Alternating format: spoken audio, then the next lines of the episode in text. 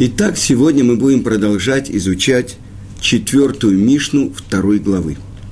И сегодня мы будем учить слова Елеля, Елеля Закен.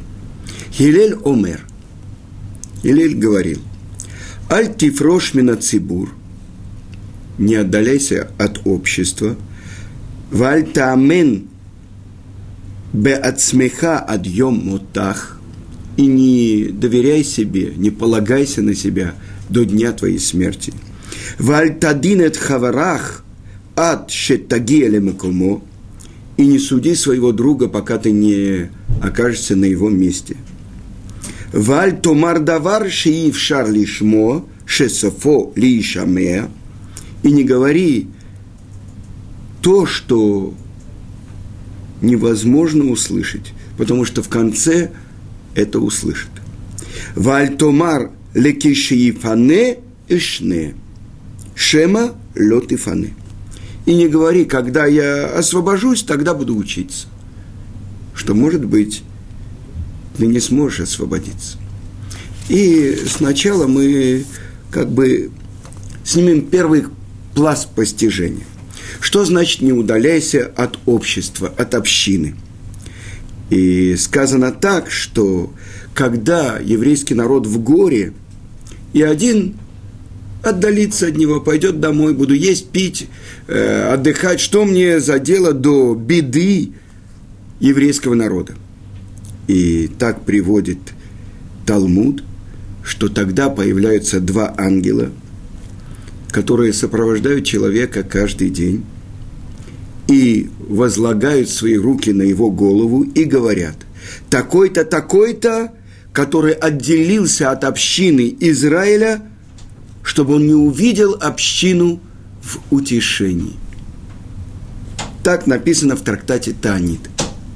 И еще говорили, когда общество в горе, чтобы не говорил человек, что мне страдать вместе с обществом, у меня все в порядке.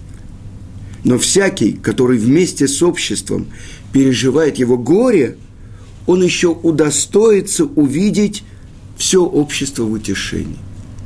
Это сказано так. Тот, кто плачет 9 ава, он еще будет радоваться, когда он увидит восстановление храма. И это известная притча, что когда в Париже шел Наполеон, и он услышал плач из какого-то места, он послал своего посланника – и тот вернулся и сказал, это плачут евреи. Как мои подданные плачут, кто их обидел? Опять пошел посланник. Вернулся и сказал, они плачут, что у них разрушили храм. Кто посмел обидеть моих подданных, кто разрушил им храм? Опять он послал посланника. И когда посланник вернулся, он как-то замялся. И он говорит, вы знаете, они плачут о разрушенном храме, который разрушили около 1900 лет. Что? сказал Наполеон. Сейчас они плачут, сидят на полу в разорванных одеждах, головы их посыпаны пеплом, и они плачут о храме, который разрушен больше 18 веков тому назад. Это показатель. Можно много говорить о Наполеоне, э, мы знаем, как его описал Толстой в «Войне и мире», но сказать, что он был не мудрый человек, мы не можем. И он сказал, те, кто сегодня плачут о том, что у них разрушили много-много веков тому назад, они еще увидят и будут радоваться в его восстановлении. Так вот, тот, кто отдаляется от проблем еврейского народа, слишком много проблем, я пойду поселюсь в тихой стране, буду жить, наслаждаться. Что мне за дело до этого еврейского народа? Что мне за дело до этих их проблем на Ближнем Востоке? Э, сколько таких людей мы встречали, которые хотели убежать от своего еврейства. И это история, которая повторяется. Все те, кто хотели убежать от своего еврейства, от своего народа, в результате сами народы, сами гои напоминали им об этом. Я не хочу отвлекаться. Это то, что говорит Гилель. не отдаляйся от общества. И это мы видим в Торе на примере Йосефа от Цадика, праведный Йосеф. Он был верховным правителем Египта.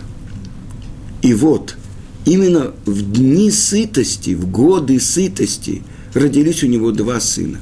А когда начались годы голода, казалось бы, ну что, ведь у него полное благоденствие, ведь он распоряжается всеми закромами.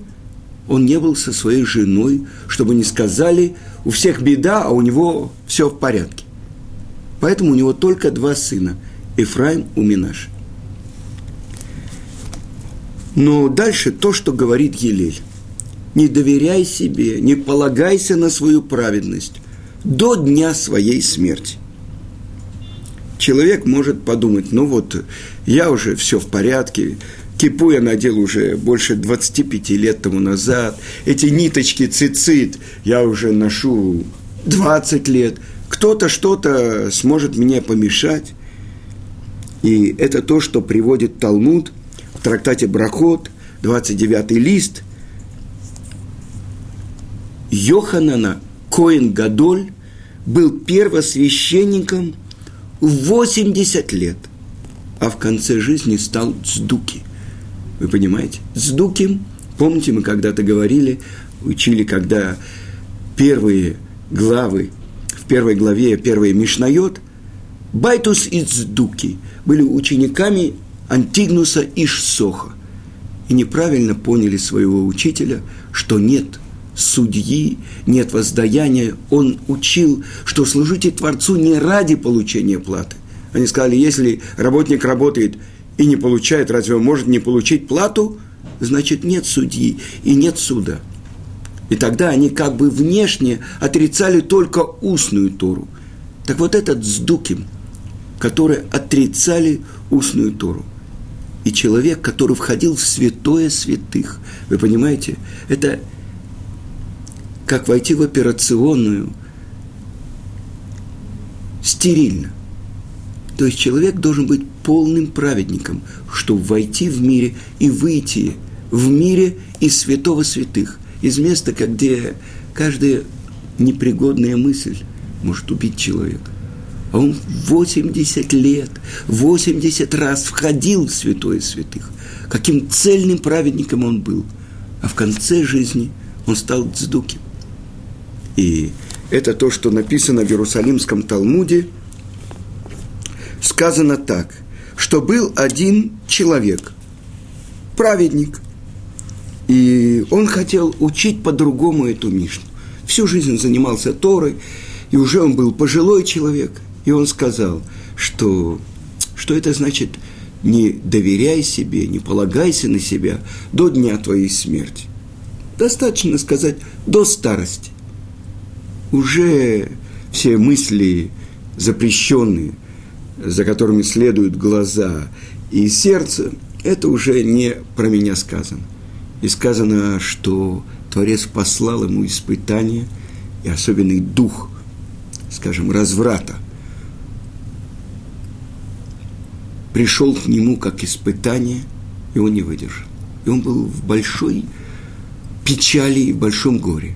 И тогда открылось ему, что это специально Творец послал ему дух разврата, чтобы он не изменял ни одного слова, то, что учили великие еврейские мудрецы. Не доверяй самому себе до дня своей смерти.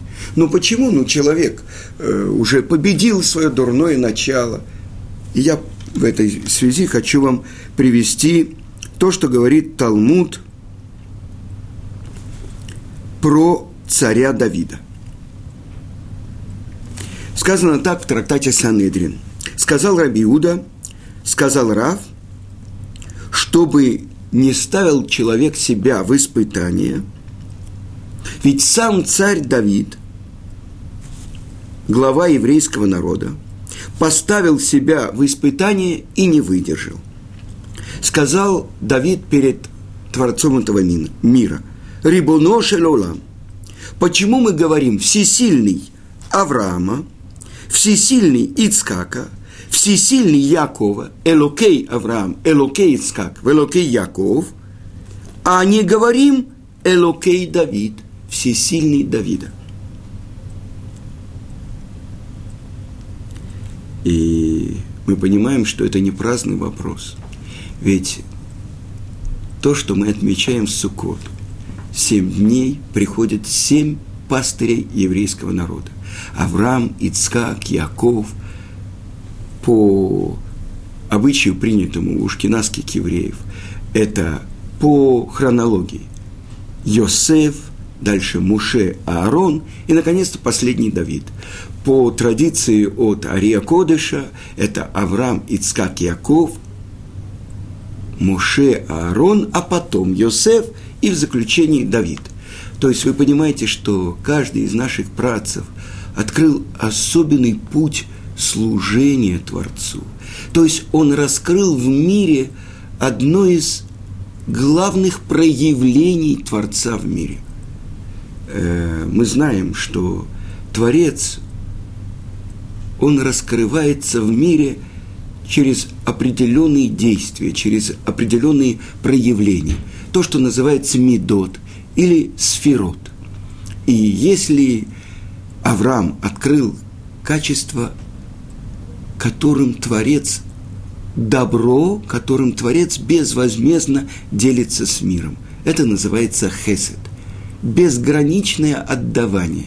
И написано в наших, в наших святых книгах, это приводит учитель еврейского народа Раби Муше Хаим Люцато, ради чего Творец сотворил мир, леитив митуво, чтобы делиться своим добром. Это хесед и начало еврейского народа, первый еврей в мире, именно это качество Творца он открыл в мире. И написано так в Елкут, откуда Авраам выучил, каким образом служить Творцу. Он спросил у царя Малкицедека. И вы все знаете, что Малкицедек – это и есть Шем. То есть один из трех сыновей Ноха, который был с ним в ковчеге, в котором они спаслись. Он спросил, за какие заслуги вы спаслись и вышли из ковчега? И ответил ему Шем, потому что 12 месяцев, все то время, что мы были в ковчеге, у нас не было ни одной ночи, днем и ночью, восемь человек, Нох, его жена Наама, Шем, Хам и Яфет и их жены занимались тем, что они делали безвозмездное добро со всем животным миром – с животными, зверями, птицами, э, паучками, крокодильчиками, змейками. Каждому нужно было в особенное время особенную еду давать. Услышал это Авраам о той безграничной милости, хесед, который делали Нох и его сыновья – и тогда он сказал, они делали хесед, делились добром, животными, зверями, птицами. А я буду делать это с вершиной творения, с людьми. И тогда он открыл свою палатку на перекрестке дорог. С четырех сторон была открыта его палатка, чтобы путнику не приходилось обходить ее. И посредине пустыни открыл пятизвездочную гостиницу. И когда приходили к нему гости, они говорили, как так? Никогда здесь не было ничего. А азис, не просто азис, а еда широкой рукой и бесплатно совершенно, только чтобы они услышали что-то о едином Творце. И сказано у пророка Авраам Огави, Авраам мой любимый, потому что он делал, что другие начинали любить Творца. Это безгран... делиться, безгранично делиться своим добром, это называется хесед. Совсем другой путь у его сына Ицкака – который проложил свою собственную тропинку. Какую? Это то, что называется гвура, или доблесть, или справедливость, или суд. Нет моего желания. Полностью отменяю я свое желание перед желанием Творца. Это Ицкак. И написано в святой книге Зор, что означает это имя Ицкак. Из тех же букв составляются два слова. Кец хай. То есть граница – живого. Тот, кто на жертвеннике полностью отдал свою жизнь Творцу. И сказано, что его душа отлетела. А потом она вернулась в это тело, и он уже жил, ему было тогда 37 лет, после этого он уже жил жизнью после смерти, здесь. Но человек, который увидел абсолютный свет, ничто из этого мира не может его соблазнить. И это единственный человек из всего человечества. При жизни Творец присоединяет свое имя к его имени. И это то, что и обсуждает наша Мишна. Разве может человек доверять себе до дня смерти своей? А как же Творец, когда он открывается Якову на горе море, он говорит, всесильный Авраама и всесильный твоего отца Ицкака. Но ведь Ицкак еще жив. Я как-то делал, сделал счет. Сколько в этот момент, мы знаем, сколько в этот момент было нашему працу Якову. Мы знаем.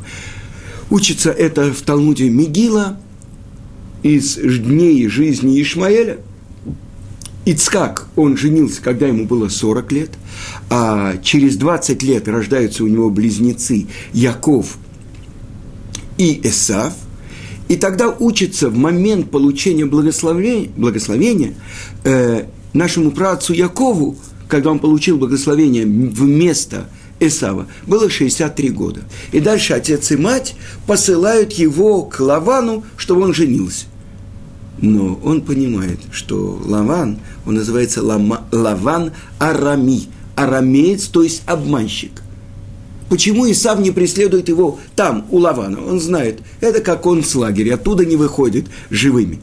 Во-первых, если даже он выйдет, он уже не будет такой праведник. А если он там, как он вообще от него сможет спастись? Так вот, когда Яков 14 лет учится после этого Э, в академии, в Ешиве, как бы мы сейчас сказали, э, тогда уже у Эвера. И тогда в этот момент ему 77 лет.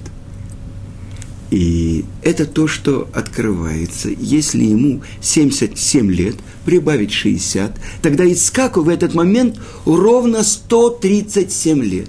И открывается ему Творец на горе море, когда он засыпает, 14 лет он не ложился спать, а здесь, на горе, он лег спать, потому что Творец сделал особенное чудо, солнце зашло раньше, этот праведник пришел ко мне в мою гостиницу, и он не передохнет, говорит Творец. И тогда о, солнце заходит раньше, и он ложится спать, и он видит пророческий сон. И Творец открывается и говорит ему, я всесильный Авраама, твоего отца, и всесильный Ицкака, твоего отца. Так Ицкаку в этот момент 137 лет. От жертвоприношения, то, что называется Акидат Ицкак, когда Авраам связал Ицкака на жертвеннике, и до этого момента прошло 100 лет служения Ицкака Творцу. Он полностью победил свое дурное начало. И это только один раз мы встречаем во всей Торе – один человек, Ицкак Авину. Почему Раша говорит? Потому что он ослеп, и уже он победил свое дурное начало. Так что мы не знаем слепых, которые не победили свое дурное начало. Это сто лет служения, полного служения, отказ полностью от своего желания перед желанием Творца.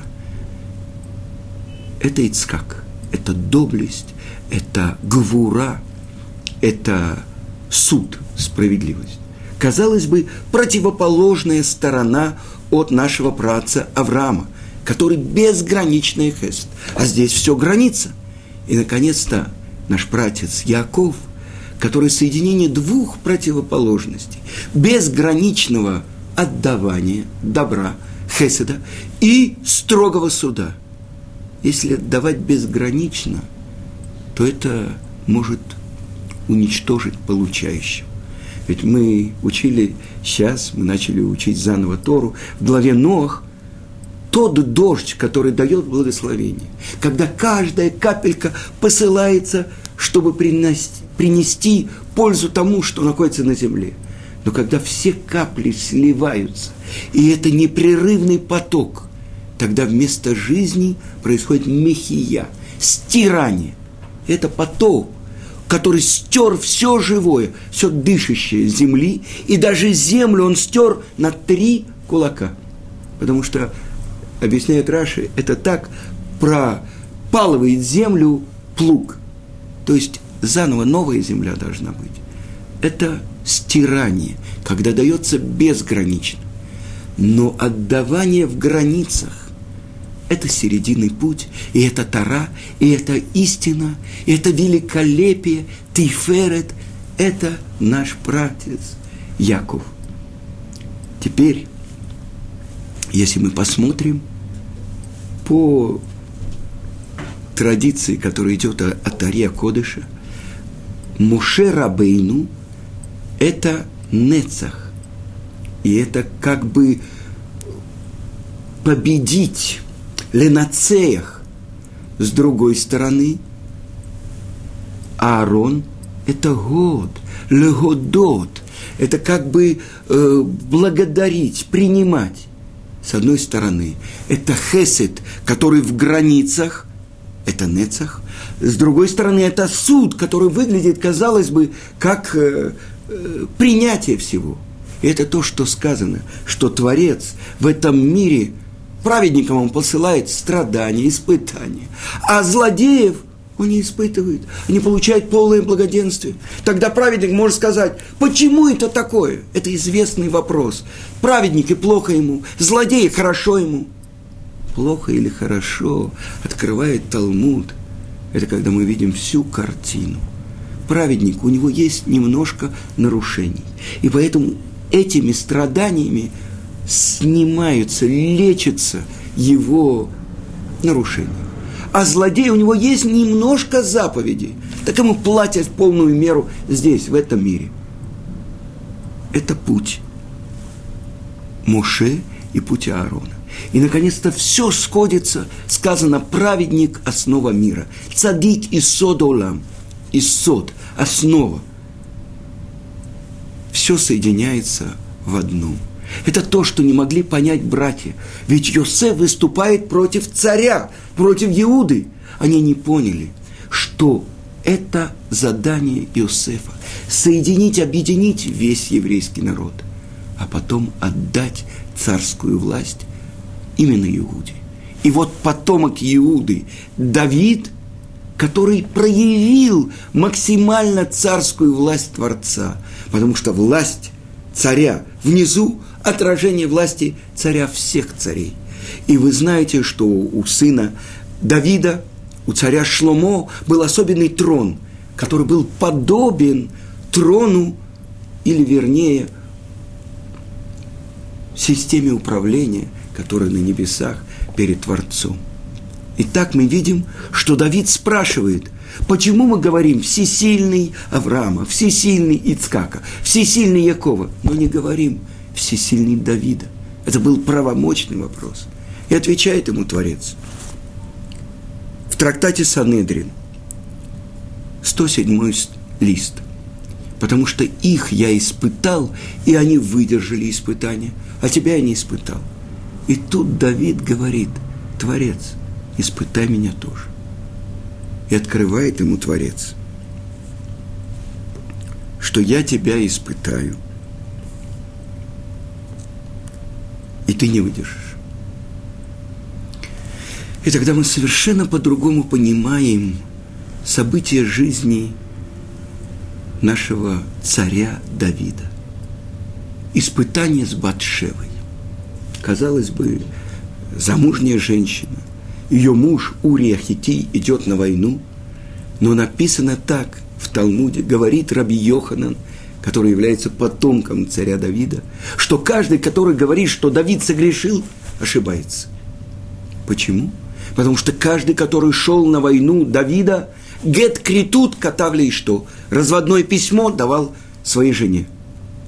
И действительно, она была разведенной. Больше того, в наших святых книгах написано, что она была от шести дней творения предназначена для Давида. В чем была его ошибка? Что, вы знаете, первые три года плоды деревьев в стороне Израиля называются орла. Мы их не едим. А в четвертый год в особенной святости едим в Иерусалиме. Так вот, он съел несозревший плод. Он сорвал его. Ну, потому что это было испытание Творца. И святые наши книги говорят, что это было сердце Давида. Если я выдержу – тогда будет охуление имени Творца. Ведь он мне сказал, я тебя испытаю, и ты не выдержишь. Вы понимаете, на каком уровне идет испытание самых больших праведников, тех, которые называются пастыри евре... еврейского народа. Так вот, Давид сказал Творцу, испытай меня. И в этом было немножко на волосок гордыни. И он не выдержал это испытание. И первый сын, который рождается у Давида и Батшевы, умирает. Но второй сын – это великий царь Шломо, царствование которого было подобно отражению царства Творца, который на небесах. И сказано, что все 40 лет, который властвовал и царствовал царь Шломо над народом Израиля не было ни одной войны во всем мире. И все народы считали за большую честь послать своих представителей в святой город Иерусалим, чтобы научиться мудрости от еврейского народа. Мы только начали исследовать эту тему. Как не доверять себе до дня своей смерти. На этом я завершаю, и я надеюсь, что на следующем уроке – мы продолжим эту тему. Всего хорошего.